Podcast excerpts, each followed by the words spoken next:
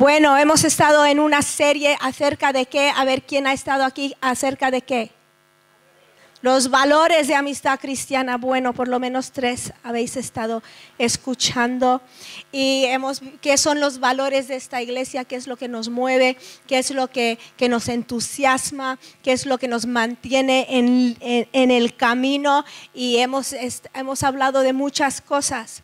La semana pasada habló José Luis, José Luis habló y él habló acerca de del bien común, gracias.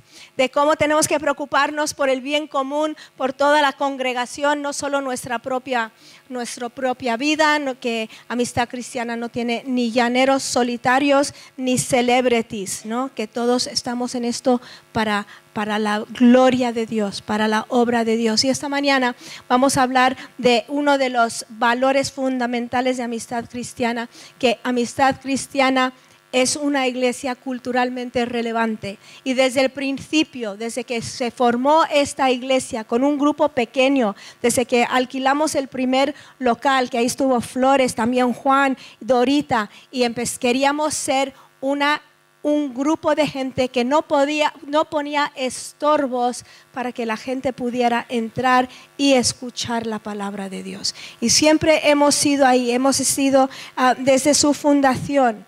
Si podemos quitar obstáculos sin comprometer el mensaje del Evangelio, es lo que queremos hacer para que la gente de Madrid entienda el Evangelio. Vamos a ir a Primera de Corintios 9, 19. Enciende tu Biblia. Abre tu Biblia, léelo en la pantalla si quieres. Primera de Corintios 9, 19, voy a leer de la versión de las Américas, porque aunque soy libre de todos, de todos me he hecho esclavo para ganar al mayor número posible. A los judíos me hice como judío para ganar a los judíos, a los que están bajo la ley como bajo la ley aunque yo no estoy bajo la ley, para ganar a los que están bajo la ley.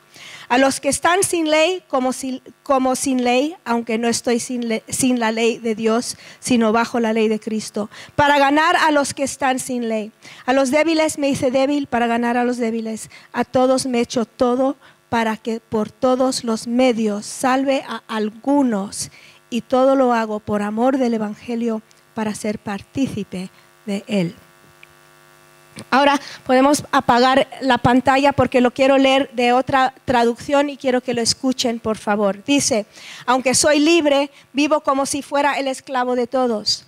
Así ayudo al mayor número posible de personas a creer en Cristo.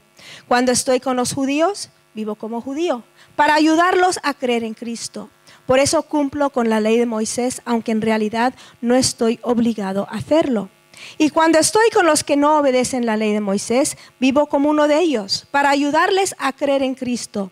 Esto no significa que yo no obedezca la ley de Dios, al contrario, la obedezco, pues sigo la ley de Cristo. Cuando estoy con los que apenas empiezan a ser cristianos, me comporto como uno de ellos para poder ayudarlos. Es decir, me echo igual a todos para que algunos se salven. Y todo esto lo hago porque amo la buena noticia y porque quiero participar en sus buenos resultados. Y uno más, un uh, paráfrasis traducido por Rebeca, malamente, pero aquí va.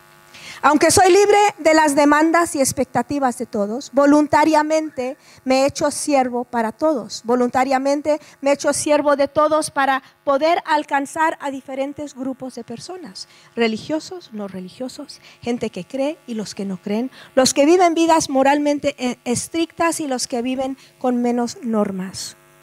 No vivía como ellos, mantuve mis cimientos en Jesucristo, pero entré en su mundo para intentar entender las cosas desde su punto de vista. He sido todo tipo de siervo en mis intentos para llevar a entender la salvación. Entonces nuestra meta número uno es compartir el Evangelio. El Evangelio es el único mensaje que puede no solo cambiar el destino eterno de la gente, pero también mejorar la vida aquí en la tierra.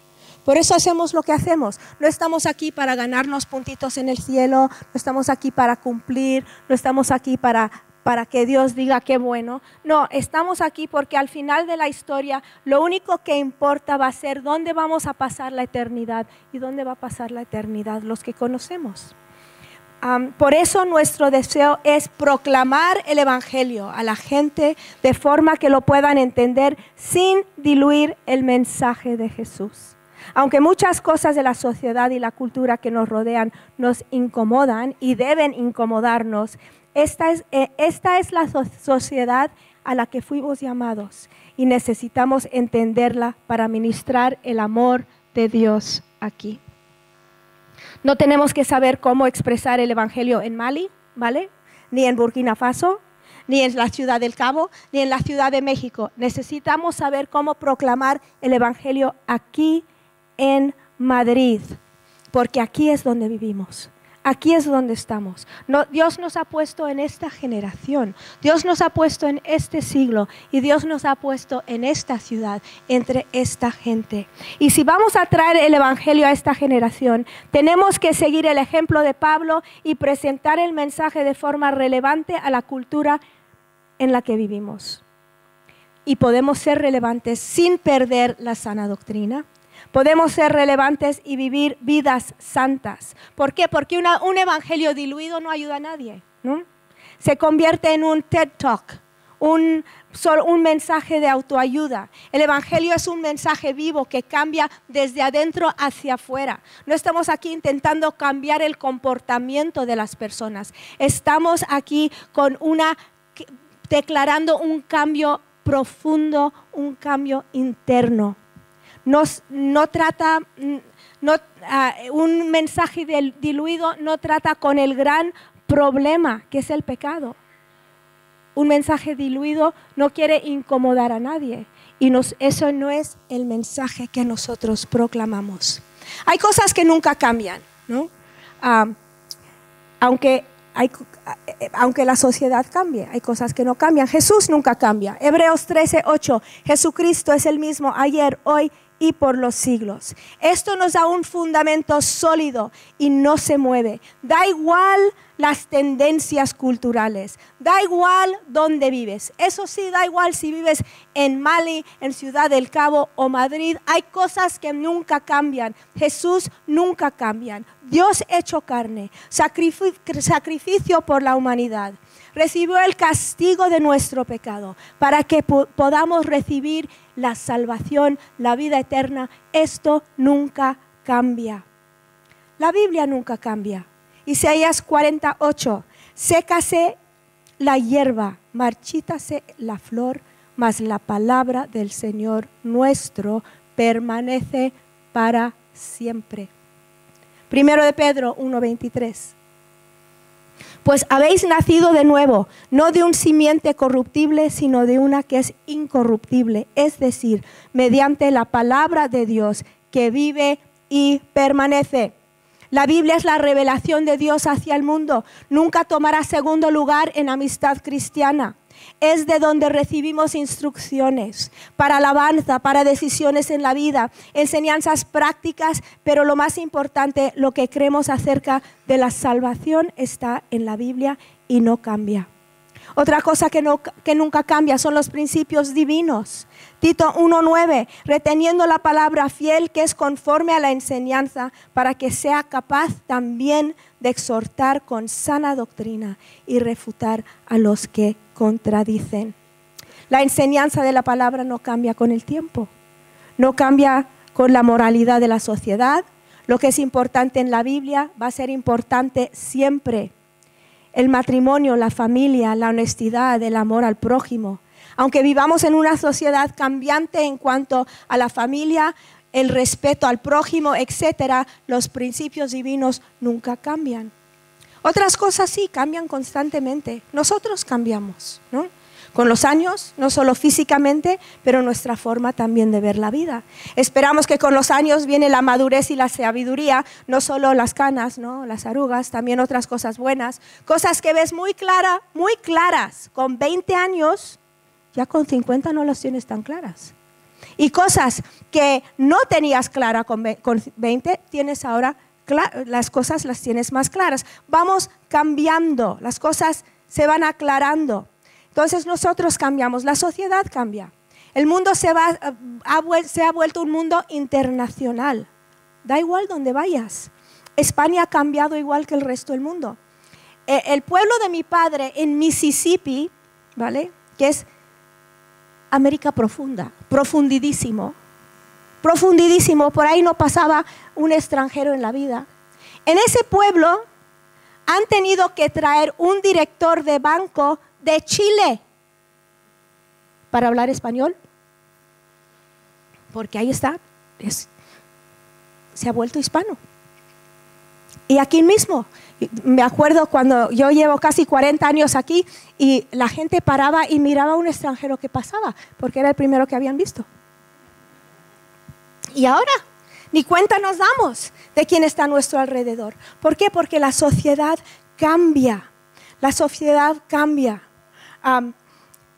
Y hay, hay personas de todos los países del mundo en Madrid de África, de Asia, hay personas de todos los sitios y su llegada también trajeron cambios. También conocer y trabajar al lado de personas de otras culturas abre nuestra mente y nos hace pensar de forma diferente. También la iglesia cambia. Siempre se ha adaptado el ministerio y metodología para ministrar a la cultura en la que se encuentra. Siempre lo ha hecho. Siempre ha hecho cambios necesarios para comunicar a la gente que le rodea. Jesús predicaba en, un una barca, ¿no? Ahí en el mar. Y él abrió las escrituras en pergamino en el templo. Pablo viajaba en burro, no sé cómo, en caballo, ¿no? Y nosotros no. Nosotros ah, encendemos nuestra Biblia o leemos nuestras Biblias, volamos en, en Ryanair y EasyJet y si Dios lo permite Iberia, ¿no? Pero muchas cosas cambian, pero el mensaje sigue igual. En un mundo cambiante declaramos un mensaje que nunca cambia. Siempre habrá el reto de ministrar a la cultura en la que vivimos sin diluir el mensaje porque sentimos a veces esa presión, ¿no? Pero el amor y la verdad, el amor y la verdad, en la verdad y el amor sí pueden convivir en nuestro mensaje. Necesitamos asegurarnos de que nuestra forma de ver el mundo es por lentes que están en línea con la Biblia. Necesitamos tener la cosmovisión de Jesús, ver el mundo como Él lo veía, no predicar amor sin verdad ¿Eso qué? No hace nada, no cambia a nadie. Si sales sintiéndote un poco mejor hasta llegar a la calle. No, necesitamos la verdad en nuestras vidas. La verdad predicada con amor. No la verdad para matar, pero la verdad para dar vida. Y podemos hacer las dos cosas. Necesitamos ver el mundo como lo ve Jesús. No en línea de los famosos, de los deportistas, de la publicidad, de la política. Necesitamos tener la misma visión, la cosmovisión de Jesús y ver a la gente y al mundo como Él la ve. En el trabajo, en la universidad, estudios tienen, ah, en los estudios tienes una oportunidad fantástica de ser relevante en la vida de tus compañeros. La estrategia de Pablo debe ser nuestra estrategia también no solo es la estrategia de misioneros que van a países lejanos, ¿no? Aprenden idiomas que no saben, aprenden costumbres que no saben. Nosotros también debemos desear relacionarnos con la gente para proclamar el Evangelio. Primero de Corintios 10, 31 al, al capítulo 11, versículo 1 dice, entonces, ya sea que comáis, que bebáis o que hagáis cualquier otra cosa, hacedlo todo para la gloria de Dios. No seáis motivo de tropiezo ni a judíos, ni a griegos, ni a la iglesia de Dios, así como también yo procuro agradar a todos en todo, no buscando mi propio beneficio, sino el de muchos para que sean salvos. Lo que hagas, hazlo para glorificar a Dios. Pablo decía, me comporto como judío, me comporto como griego. No está diciendo que era falso, porque él, él, nunca diluyó su vida ni su mensaje para ganar a la gente. Solo está diciendo, yo intento acomodarme a la gente para no ser estorbo para ellos. Solo cambio las, las cosas superficiales que al final del día, Él solo cambiaba las cosas superficiales que al final del día no importaban. Nuestras vidas, nuestra iglesia debe ser un canal para llevar a la gente a Jesús. Pablo dice, si lo que hago es estorbo, no lo hago, porque lo único que le importaba era el avance del reino y la conversión, de la gente. Su meta, ganar a otros. Tenemos que poner nuestros gustos personales a un lado a veces, especialmente si nuestros gustos al final del día dan igual y el entregarlos quita una barrera para que la gente pueda escuchar el Evangelio. Porque cuando vas a misiones a otros países, ¿no? Quizá en Madrid te puedes vestir de cierta manera, pero si vas con el grupo al Sáhara, entonces no, no, no lo haces. Su meta, ganar a otros. Y nosotros también debe ser nuestra meta. Cuando van a, otros países, no visten como visten en Madrid, si van al Sáhara. ¿Por qué? Porque no quieren distraer. ¿No?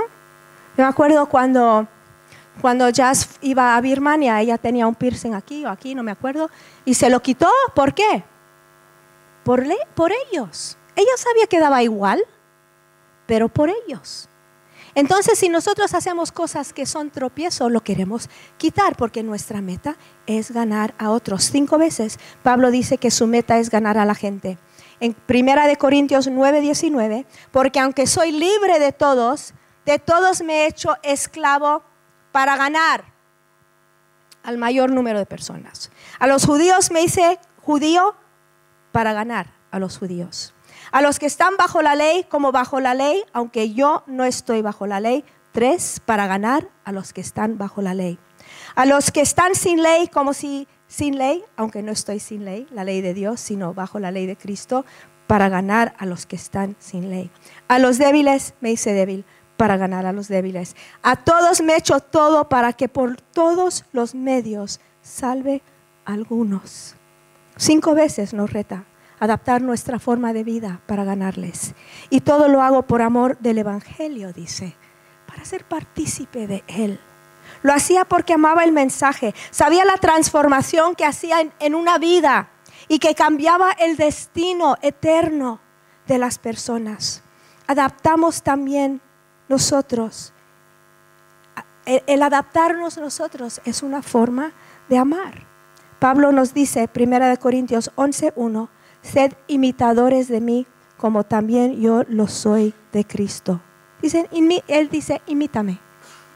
¿Qué, qué seguridad tenía él ¿no? en su forma de vivir. Imítame de la misma forma que yo imito a Dios. La palabra nos anima esta mañana a abrir nuestros ojos a la cultura a nuestro alrededor.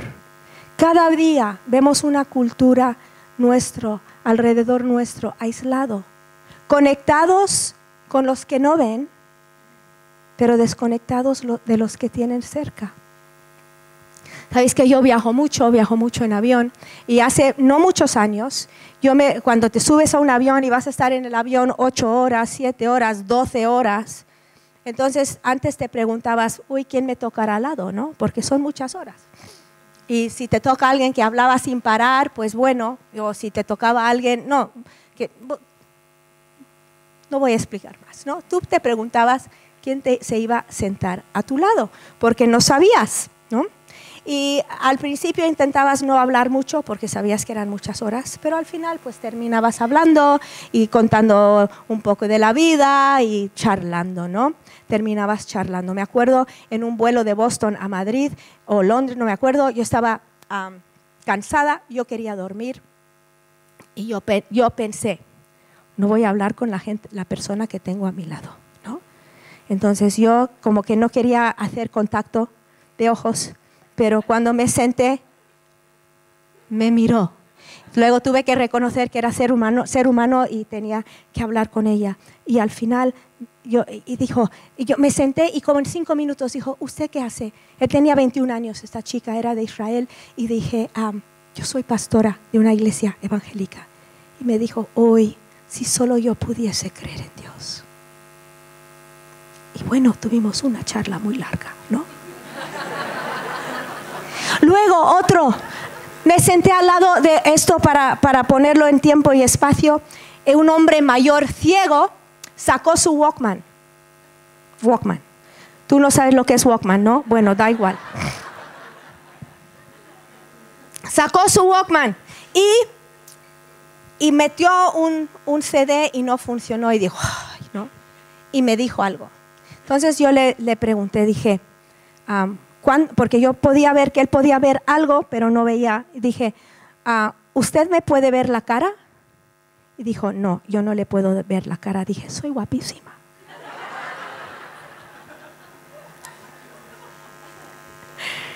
Y al final de esas horas, yo le dije, Harry, te quiero ver en el cielo. Tienes 80 años, te quiero ver en el cielo. Pero ahora, tú te sientes en un avión, ya están enchufados. Ya tienen los auriculares, ya tienen su teléfono, su pantalla, y nadie dice nada en 10 horas.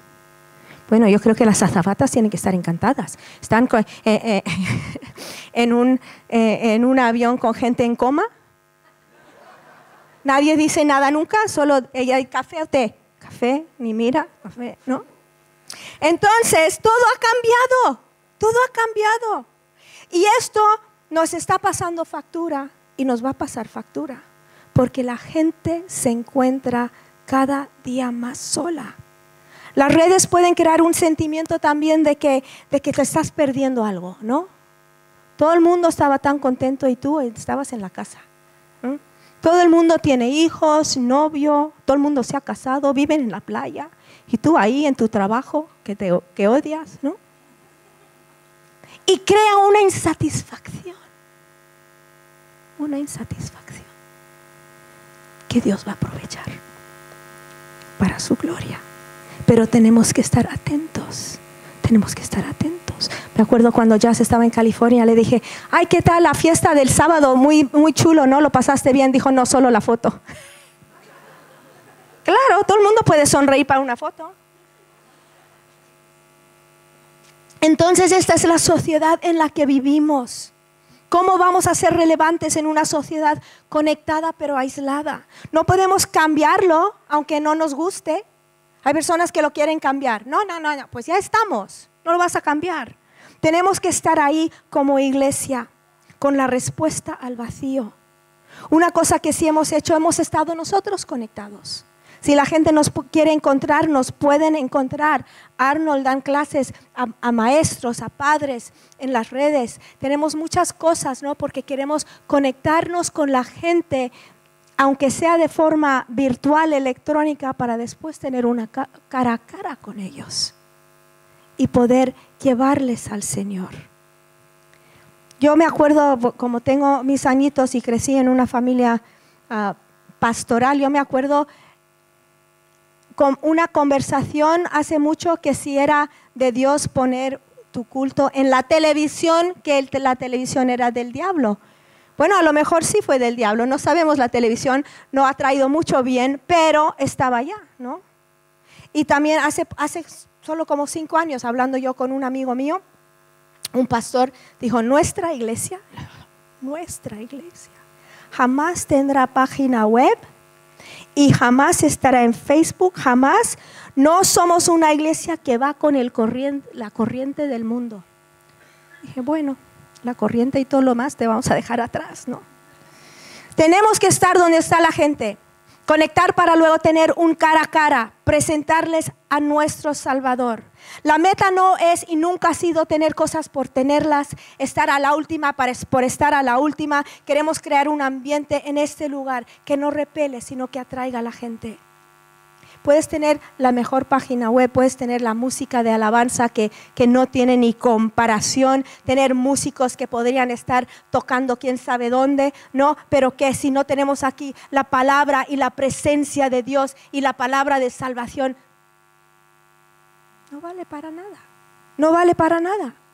Entonces, cada día nosotros tenemos que, Señor, haznos relevantes en la sociedad en la que vivimos. Hazme relevante en mi trabajo. Hazme relevante en, mis estudios, en la universidad donde yo esté. para que yo pueda compartir tu palabra. En la sociedad en que vivimos, cada día la familia está más fracturada. La cultura no te ayuda en tu matrimonio. Como dice Antonio, dice, si te van a ayudar en tu matrimonio es dentro de la iglesia, porque ahí fuera no te ayudan. La cultura no te da esperanza ni para tener familia. Dicen, pero que por, ¿por qué quieres tener niños con lo bien que estás? Lloran por la noche, ¿no? No te da esperanza. Te dice, estás tú mejor solo. Estás mejor solo. Por eso nosotros ponemos énfasis en el ministerio de matrimonios, las escuelas de padre, la escuela dominical, porque el mundo no te ayuda. La cultura está fracturada. El mundo te dice, ¿tienes problemas en tu matrimonio? ¿Ya se te fue la chispa? ¿Qué haces tú ahí entonces? Déjalo. Tú tienes derecho a la felicidad. Tú vales. Tú vales. Te, te convencen y luego que no te ayudan a sanar el corazón quebrantado. No te ponen un bálsamo. No te dan nada. Solo te quitan. Por eso nosotros tenemos un mensaje relevante en esta sociedad. Y una cosa que me ha estado pensando yo mucho en las últimas semanas, los ancianos, los ancianos de nuestra ciudad, se sienten dejados atrás, ¿no? Parece que llegó el mundo electrónico de la nada y están en un mundo donde no pueden ni ir al banco porque ya no aceptan cartilla. ¿Cómo se sienten? Son personas inteligentes, son personas que han trabajado mucho, son personas que han dado mucho y de repente no pueden hacer una llamada. Porque no lo, no. Y no es por ser tontos, ¿no? Amistad no hace nada por este grupo. He estado orando. ¿Qué podíamos hacer? No me vengas con ideas si no las puedes ayudar, ¿eh? podríamos, bueno, tú puedes, no, pero sí orar. ¿Qué podemos hacer por ellos? ¿Cómo les podemos ayudar a sentirse más cómodos en el mundo que vino así para ellos? Queremos ser relevantes.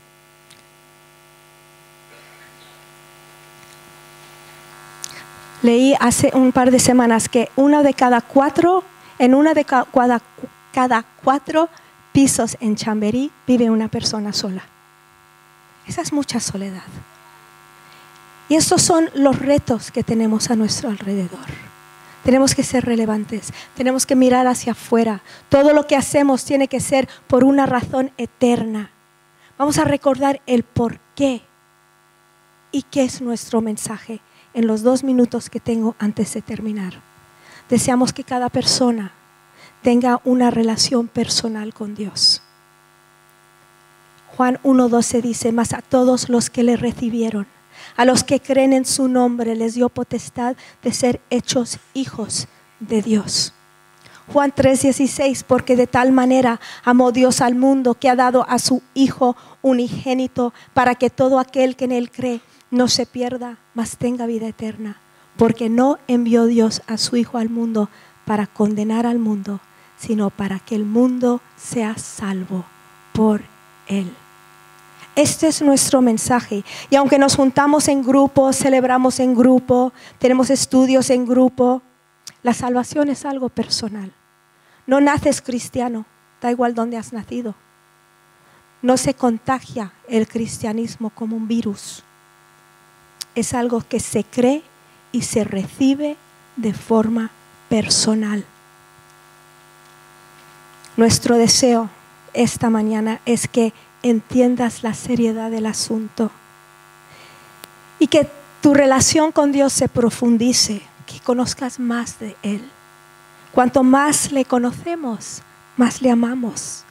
Le conocemos por medio de su palabra, la palabra de Dios. Nos relacionamos con Él en la oración, en la alabanza, le conocemos también relacionándonos con la gente, con su pueblo. Y esta mañana, si tú no conoces a Jesús, Él quiere revelarse a ti. Él es un Dios relevante a tu vida. Cualquier cosa que, por la que estás pasando, Él quiere, Él tiene palabra para ti, palabra de vida, palabra de ánimo. Si tú estás aquí esta mañana con la carga del pecado, solo lo tienes que confesar, pedirle perdón, Él te perdona, Él te levanta, Él te rescata, Él te restaura.